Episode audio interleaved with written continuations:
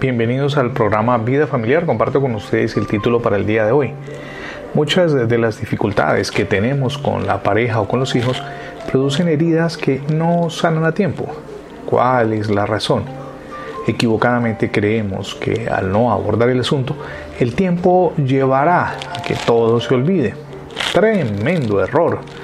Las heridas emocionales permanecen latentes y terminan estallando en un tremendo conflicto cuando menos lo esperamos. El autor cristiano Gary Chapman, reconocido consejero familiar, recomienda, la confesión sincera abre la puerta a la posibilidad del perdón. Cuando usted recibe perdón, su lado del muro ya está demolido si su cónyuge también está dispuesto a condensar y recibir perdón, puede demolerse el muro completo y el matrimonio puede avanzar.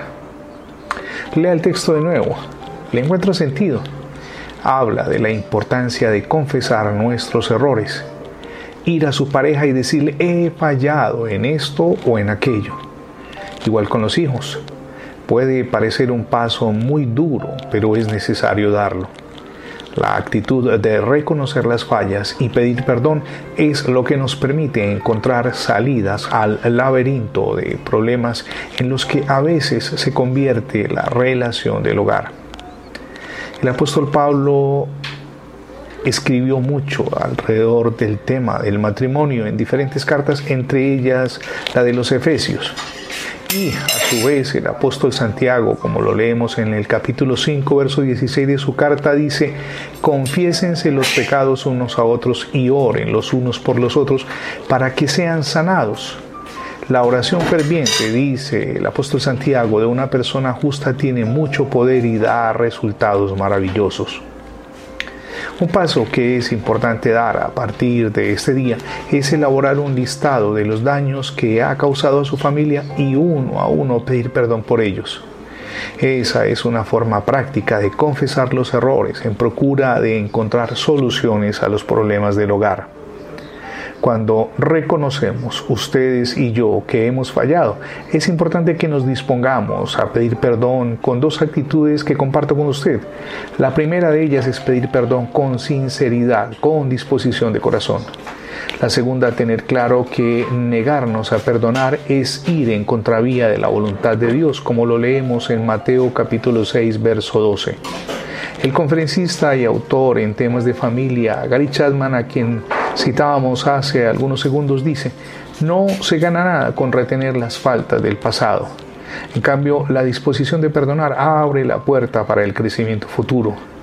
Se puede reconstruir la confianza y renovar el amor. Cuando una pareja, escribe Gary Chapman, está dispuesta a confesar y perdonar las faltas, un matrimonio puede pasar de la amargura y el conflicto a un estado de renovación y gozo. Ahora que hemos escuchado a un especialista, le invito para que consideremos lo que nos enseña el apóstol Pablo en Colosenses capítulo 3 versos del 12 al 14. Dado que Dios los eligió para que sean su pueblo santo y amado por Él, ustedes tienen que vestirse de tierna compasión, bondad, humildad, gentileza y paciencia. Sean comprensivos, escribe el apóstol Pablo, con las fallas de los demás y perdonen a todo el que tienen que perdonar porque los ha ofendido. Recuerden que el Señor los perdonó a ustedes, así también ustedes deben perdonar a otros. Sobre todo, dice Pablo, vístanse de amor, lo cual nos une a todos en perfecta armonía. Por favor, lea el texto cuantas veces sea necesario. Le ayudará a comprender cuánto significa perdonar y, si lo hace a nivel familiar, podemos asegurarle que el cambio de la relación será ostensible y podrá recobrar la paz en todas las áreas, comenzando con la intimidad que está llamado a desarrollar con Dios. Ahora le invito a considerar siete decisiones que traerán cambio radical a su matrimonio. Me decido, número uno, a concederle a Dios el primer lugar en mi familia. Número dos, reconozco que mi matrimonio no es lo que debería ser hoy. Número tres, en adelante dejaré de culpar a mi cónyuge y a mis hijos y comenzaré a identificar en qué estoy fallando.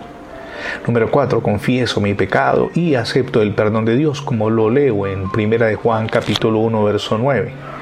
Número 5. Le confesaré a mi cónyuge con verdadero arrepentimiento los errores que he cometido y le pediré perdón, pero con sinceridad. Número 6. Le pediré a Dios que me conceda la fortaleza y la perseverancia para cambiar. Y número 7. Cada día me esforzaré con la ayuda de Dios a cambiar mis pensamientos y mis acciones para con mi pareja y con mis hijos. Tenga presente que cuando usted y yo nos decidimos a cambiar con la pareja, nos preparamos para vivir un proceso de sanación mutua que puede ser rápido o por el contrario bastante lento. No obstante, la meta es no caer en el desaliento. Decídase hoy a emprender ese proceso. Con ayuda del Señor Jesús dará pasos sólidos. Y si aún no ha recibido a Jesús en su corazón como su Señor y Salvador, hoy es el día para que lo haga. Le podemos asegurar que no se arrepentirá porque prendidos de la mano del Señor Jesús damos pasos sólidos hacia el crecimiento personal, espiritual y familiar que no solamente anhelamos, sino que necesitamos con urgencia. Gracias por acompañarnos en las transmisiones diarias del programa Vida Familiar. Si por alguna circunstancia no ha podido escuchar las anteriores emisiones, ingrese la etiqueta numeral Radio Bendiciones. Se lo repito, numeral Radio Bendiciones. Dios les bendiga. Mi nombre es Fernando Alexis Jiménez.